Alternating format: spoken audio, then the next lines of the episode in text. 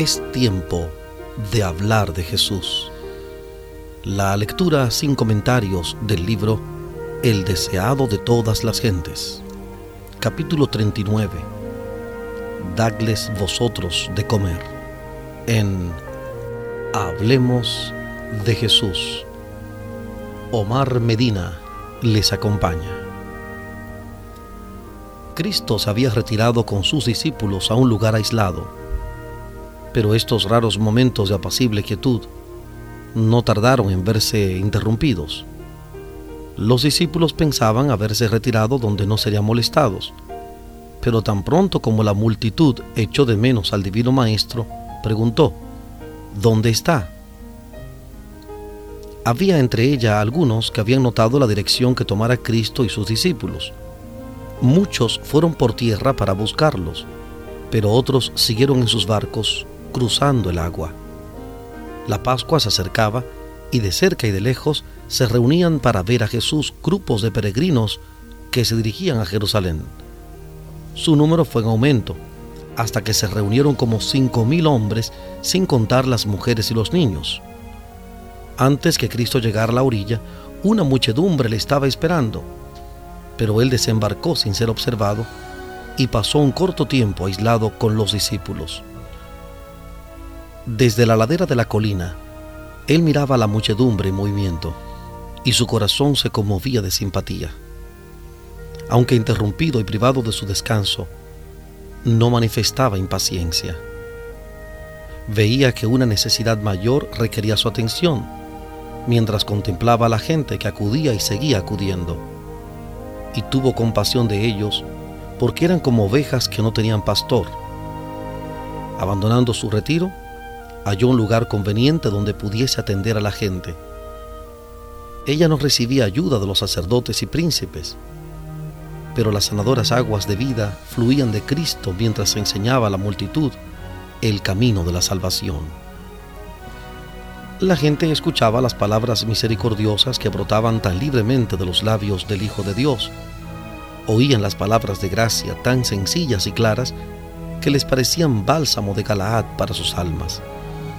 El poder sanador de su mano divina impartía alegría y vida a los moribundos, comodidad y salud a los que sufrían enfermedades. El día les parecía como el cielo en la tierra y no se daban la menor cuenta de cuánto tiempo hacía que no habían comido. Por fin había transcurrido ya el día, el sol se estaba hundiendo en el occidente y la gente seguía demorándose. Jesús había trabajado todo el día sin comer ni descansar. Estaba pálido por el cansancio y el hambre, y los discípulos le rogaron que dejase de trabajar, pero él no podía apartarse de la muchedumbre que le oprimía de todas partes. Los discípulos se acercaron finalmente a él, insistiendo en que para el mismo beneficio de la gente había que despedirla. Muchos habían venido de lejos y no habían comido desde la mañana en las aldeas y pueblos de los alrededores podían conseguir alimentos. Pero Jesús dijo, Dadles vosotros de comer. Y luego volviéndose a Felipe preguntó, ¿De dónde compraremos pan para que coman estos? Esto lo dijo para probar la fe del discípulo. Felipe miró el mar de cabezas y pensó que sería imposible proveer alimentos para satisfacer las necesidades de una muchedumbre tan grande contestó que doscientos denarios de pan no alcanzarían para que cada uno tuviese un poco. Jesús preguntó cuánto alimento podía encontrarse entre la multitud. Un muchacho está aquí, dijo Andrés, que tiene cinco panes de cebada y dos pececillos. Mas, ¿qué es esto entre tantos? Jesús ordenó que le trajesen estas cosas y luego pidió a los discípulos que hiciesen sentar a la gente sobre la hierba en grupos de cincuenta y cien personas, para conservar el orden, a fin de que todos pudiesen presenciar lo que iba a hacer. Hecho esto, Jesús tomó los alimentos y alzando los ojos al cielo, bendijo y partió, y dio los panes a los discípulos, y los discípulos a las gentes. Y comieron todos, y se hartaron, y alzaron de los pedazos doce cofines llenos, y de los peces. El que enseñaba a la gente la manera de obtener paz y felicidad se preocupaba tanto de sus necesidades temporales como de las espirituales. La gente estaba cansada y débil. Había madres con niños en brazos y niñitos que se aferraban de sus faldas. Muchos habían estado de pie durante horas. Habían estado tan intensamente interesados en las palabras de Cristo que ni siquiera habían pensado en sentarse. Y la muchedumbre era tan numerosa que había peligro de que se pisotearan unos a otros. Jesús les daba ahora ocasión de descansar, invitándolos a sentarse. Había mucha hierba en ese lugar y todos podían reposar cómodamente. Cristo no realizó nunca un milagro que no fuese para suplir una necesidad verdadera, y cada milagro era de un carácter destinado a conducir a la gente al árbol de la vida, cuyas hojas son para la sanidad de las naciones. El alimento sencillo que las manos de los discípulos hicieron circular contenía numerosas lecciones. Era un menú humilde el que había sido provisto, los peces y los panes de cebada eran la comida diaria de los pescadores que vivían alrededor del mar de Galilea. Cristo podría haber extendido delante de la gente una comida opípara, pero los alimentos preparados solamente para satisfacer el apetito no habrían impartido una lección benéfica. Cristo enseñaba a los concurrentes que las provisiones naturales que Dios hizo para el hombre habían sido pervertidas y nunca disfrutó nadie de lujosos festines preparados para satisfacer un gusto pervertido, como esta gente disfrutó del descanso y de la comida sencilla que Jesús le proveyó tan lejos de las habitaciones de los hombres. Si los hombres fuesen hoy sencillos en sus costumbres y viviesen en armonía con las leyes de la naturaleza, como Adán y Eva en el principio, habría abundante provisión para las necesidades de la familia humana habría menos necesidades imaginarias y más oportunidades de trabajar en las cosas de Dios. Pero el egoísmo y la complacencia del gusto antinatural han producido pecado y miseria en el mundo por los excesos de un lado y por la carencia del otro.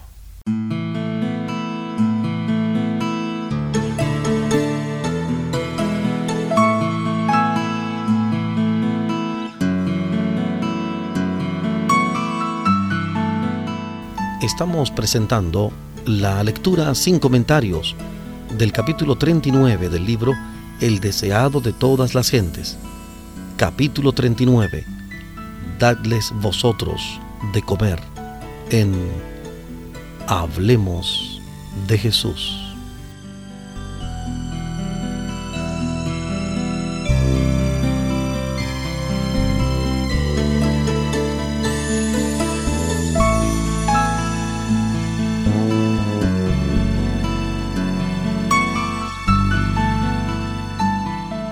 Jesús no trataba de atraer a la gente así por la satisfacción de sus deseos de lujo.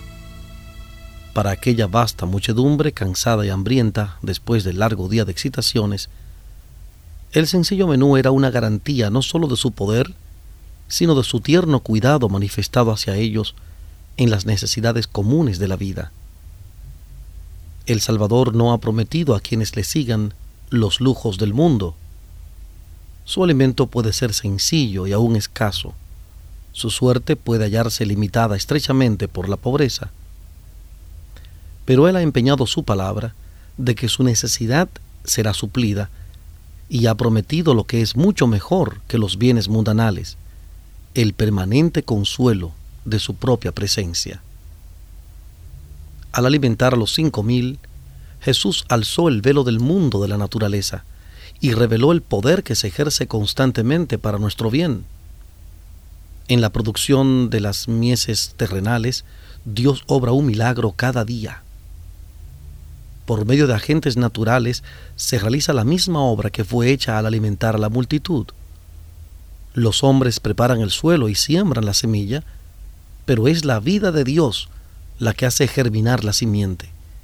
Es la lluvia, el aire y el sol de Dios lo que hace producir primero hierba, luego espiga, después grano lleno en la espiga. Marcos 4:28. Marcos 4:28. Es Dios quien alimenta cada día los millones con las mieses de esta tierra. Los hombres están llamados a cooperar con Dios en el cuidado del grano y la preparación del pan. y por esto pierden de vista la intervención divina. No dan a Dios la gloria que se debe a su santo nombre, atribuyen la obra de su poder a causas naturales o a instrumentos humanos. Glorifican al hombre en lugar de Dios y pervierten para usos egoístas sus dones misericordiosos, haciendo de ellos una maldición en vez de una bendición. Dios está tratando de cambiar todo esto desea que nuestros sentidos embotados sean vivificados para discernir su bondad misericordiosa y glorificarle por la manifestación de su poder. Desea que le reconozcamos en sus dones, a fin de que ellos sean como Él quería, una bendición para nosotros. Con este fin fueron realizados los milagros de Cristo. Después que la multitud hubo sido alimentada, sobraba abundante comida pero el que dispone de todos los recursos del poder infinito dijo, recojan los pedazos que han quedado porque no se pierda nada. Estas palabras significaban más que poner el pan en los cestos. La lección es doble. Nada se había de desperdiciar. No hemos de perder ninguna ventaja temporal. No debemos descuidar nada de lo que puede beneficiar a un ser humano recójase todo lo que aliviará la necesidad de los hambrientos de esta tierra. Debe manifestarse el mismo cuidado en las cosas espirituales. Cuando se recogieron los cestos de fragmentos, la gente se acordó de sus amigos en casa. Querían que ellos participasen del pan que Cristo había bendecido. El contenido de los canastos fue distribuido entre la ávida muchedumbre y llevado por toda la región circundante. Así también los que estuvieron en el festín debían dar a otros el pan del cielo para satisfacer el hambre del alma. Habían de repetir lo que habían aprendido acerca de las cosas admirables de Dios. Nada había de perderse. Ni una sola palabra concerniente a su salvación eterna había de caer inútilmente al suelo. El milagro de los panes enseña una lección en cuanto a depender de Dios. Cuando Cristo alimentó a los cinco mil, la comida no estaba cerca. Aparentemente él no disponía de recursos. Allí estaba en el desierto con cinco mil hombres, además de las mujeres y los niños. Él no había invitado a la vasta muchedumbre. Ella había venido sin invitación ni orden. Pero él sabía que después de haber escuchado por tanto tiempo sus instrucciones, se sentían hambrientos y débiles porque él también participaba de su necesidad de alimento. Estaban lejos de sus casas y la noche se acercaba. Muchos estaban sin recursos para comprar alimento. El que por ellos había ayunado cuarenta días en el desierto, no quería dejarlos volver hambrientos a sus casas. La providencia de Dios había colocado a Jesús donde se hallaba, y él dependía de su Padre Celestial para obtener los medios para aliviar la necesidad. Y cuando somos puestos en estrecheces, debemos depender de Dios. Hemos de ejercer sabiduría y juicio en toda acción de la vida a fin de no colocarnos en situación de prueba por procederes temerarios. No debemos sumirnos en dificultades descuidando los medios que Dios ha provisto y usando mal las facultades que nos ha dado. Los que trabajan para Cristo deben obedecer implícitamente sus instrucciones. La obra es de Dios y si queremos beneficiar a otros, debemos seguir sus planes. No puede hacerse del yo un centro. El yo no puede recibir honra. Si hacemos planes según nuestras propias ideas, el Señor nos abandonará nuestros propios errores. Pero cuando después de seguir sus indicaciones somos puestos en estrecheces, nos librará. No hemos de renunciar a la lucha, desalentados, sino que en toda emergencia hemos de procurar la ayuda de aquel que tiene recursos infinitos a su disposición. Con frecuencia estaremos rodeados de circunstancias penosas y entonces, con la más plena confianza, debemos depender de Dios. Él guardará a toda alma puesta en perplejidad por tratar de andar en el camino del Señor.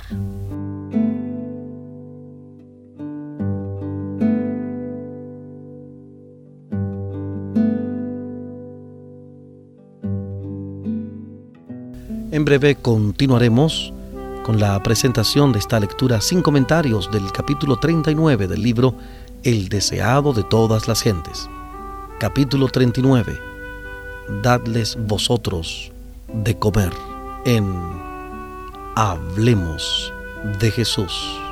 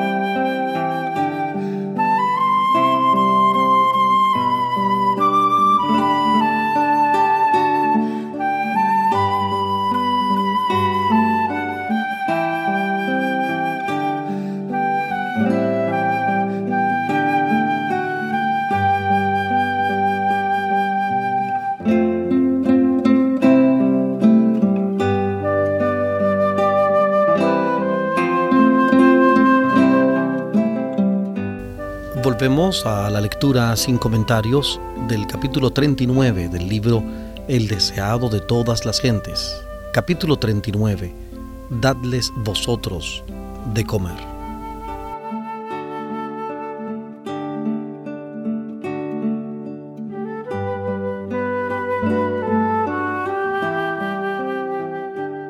Por medio del profeta, Cristo nos ha ordenado que partas tu pan con el hambriento y saciares el alma afligida, que cuando vieres al desnudo lo cubras y a los pobres errantes metas en tu casa.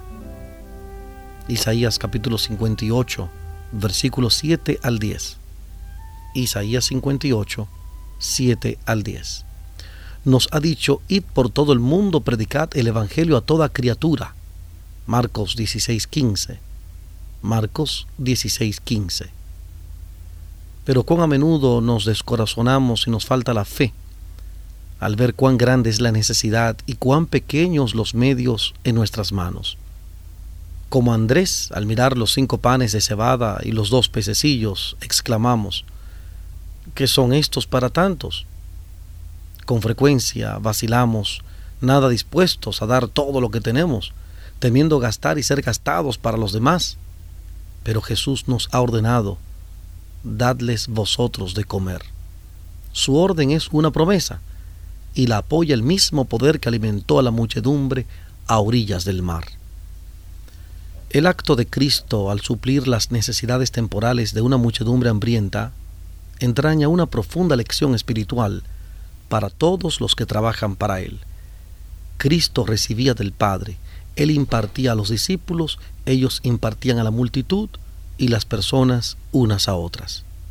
Así, todos los que están unidos a Cristo recibirán de Él el pan de vida, el alimento celestial, y lo impartirán a otros. Confiando plenamente en Dios, Jesús tomó la pequeña provisión de panes y aunque constituía una pequeña porción para su propia familia de discípulos, no los invitó a ellos a comer, sino que empezó a distribuirles el alimento ordenándoles que sirviesen a la gente. El alimento se multiplicaba en sus manos y las de los discípulos no estaban nunca vacías al extenderse hacia Cristo, que es el mismo el pan de vida. La pequeña provisión bastó para todos. Después que las necesidades de la gente quedaron suplidas, los fragmentos fueron recogidos y Cristo y sus discípulos comieron juntos el alimento precioso proporcionado por el cielo. Los discípulos eran el medio de comunicación entre Cristo y la gente. Esto debe ser de gran estímulo para sus discípulos de hoy. Cristo es el gran centro, la fuente de toda fuerza. Sus discípulos han de recibir de Él sus provisiones. Los más inteligentes, los mejor dispuestos espiritualmente, pueden otorgar a otros solamente lo que reciben. De sí mismos no pueden suplir en nada las necesidades del alma. Podemos impartir únicamente lo que recibimos de Cristo y podemos recibir únicamente a medida que impartimos a otros. A medida que continuamos impartiendo, continuamos recibiendo y cuanto más impartamos, tanto más recibiremos. Así podemos constantemente creer, confiar, recibir e impartir. La obra de fomentar el reino de Cristo irá adelante. Aunque por todas las apariencias progrese lentamente, y las imposibilidades parezcan testificar contra su progreso. La obra es de Dios, y Él proporcionará los recursos y mandará quienes ayuden, discípulos fieles y fervientes, cuyas manos estén también llenas de alimento para la muchedumbre hambrienta. Dios no se olvida de los que trabajan con amor para dar la palabra de vida a las almas que perecen, quienes a su vez extienden las manos para recibir alimento para otras almas hambrientas. En nuestro trabajo para Dios, corremos el peligro de confiar demasiado en lo que el hombre con sus talentos y capacidad puede hacer. Así perdemos de vista al único artífice maestro. Con demasiada frecuencia, el que trabaja para Cristo deja de comprender su responsabilidad personal. Corre el peligro de pasar su carga a organizaciones, en vez de confiar en aquel que es la fuente de toda fuerza. Es un grave error confiar en la sabiduría humana o en los números para hacer la obra de Dios. El trabajar con éxito para Cristo depende no tanto de los números o del talento como de la pureza del propósito, de la verdadera sencillez de una fe ferviente y confiada deben llevarse responsabilidades personales, asumirse deberes personales, realizarse esfuerzos personales en favor de los que no conocen a Cristo. En vez de pasar nuestra responsabilidad a alguna otra persona que consideramos más capacitada que nosotros, obremos según nuestra capacidad. Cuando se nos presente la pregunta, ¿de dónde compraremos pan para que éstos coman? no demos la respuesta de la incredulidad. Cuando los discípulos oyeron la indicación del Salvador, dadles vosotros de comer, se les presentaron todas las dificultades. Preguntaron, ¿iremos por las aldeas a comprar pan? Así también ahora, cuando la gente está privada del pan de vida, los hijos del Señor preguntan, ¿mandaremos llamar a alguno de lejos para que venga y los alimente? Pero, ¿qué dijo Cristo? haced recostar la gente, y allí los alimentó. Así cuando estemos rodeados de almas menesterosas, sepamos que Cristo está allí. Pongámonos en comunión con Él, traigamos nuestros panes de cebada a Jesús. Los medios de los cuales disponemos no parecerán tal vez suficientes para la obra, pero si queremos avanzar con fe, creyendo en el poder de Dios, que basta para todo, se nos presentarán abundantes recursos. Si la obra es de Dios, Él mismo proveerá los medios para realizarla. Él recompensará al que confía sencilla y honradamente en Él. Lo poco que se emplea sabia y económicamente en el servicio del Señor del cielo, se multiplicará al ser impartido. En las manos de Cristo la pequeña provisión de alimento permaneció sin disminución hasta que la hambrienta multitud quedó satisfecha. Si vamos a la fuente de toda fuerza, con las manos de nuestra fe extendidas para recibir, seremos sostenidos en nuestra obra, aún en las circunstancias más desfavorables, y podremos dar a otros el pan de vida. El Señor dice, dad y se os dará. Lucas 6:38. Lucas 6:38. Y como bien dice el apóstol Pablo en 2 de Corintios capítulo 9, versículos 6 al 11, 2 de Corintios 9, 6 al 11. El que siembra con mezquindad, con mezquindad también segará. Y el que siembra generosamente, generosamente también segará. Y puede Dios hacer que toda gracia abunde en vosotros, a fin de que teniendo siempre toda suficiencia en todo, tengáis abundancia para toda buena obra, según está escrito, ha esparcido, ha dado a los pobres, su justicia permanece para siempre. Y el que suministra simiente al sembrador y pan para manutención, suministrará y multiplicará vuestra simiente para sembrar, y aumentará los productos de vuestra justicia, estando vosotros enriquecidos en todo, para toda forma de liberalidad, la cual obra por medio de nosotros acciones de gracias a Dios.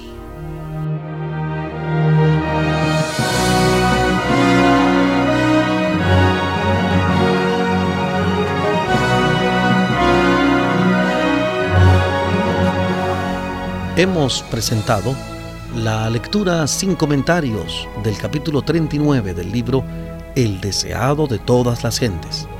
Capítulo 39. Dadles vosotros de comer. Este capítulo está basado en el Evangelio de Mateo, capítulo 14, Marcos capítulo 6, Lucas capítulo 9 y Juan capítulo 6. Mateo 14, Marcos 6, Lucas 9 y Juan 6. Hablemos de Jesús. Omar Medina les agradece la fina gentileza de la atención dispensada. Que Dios les bendiga.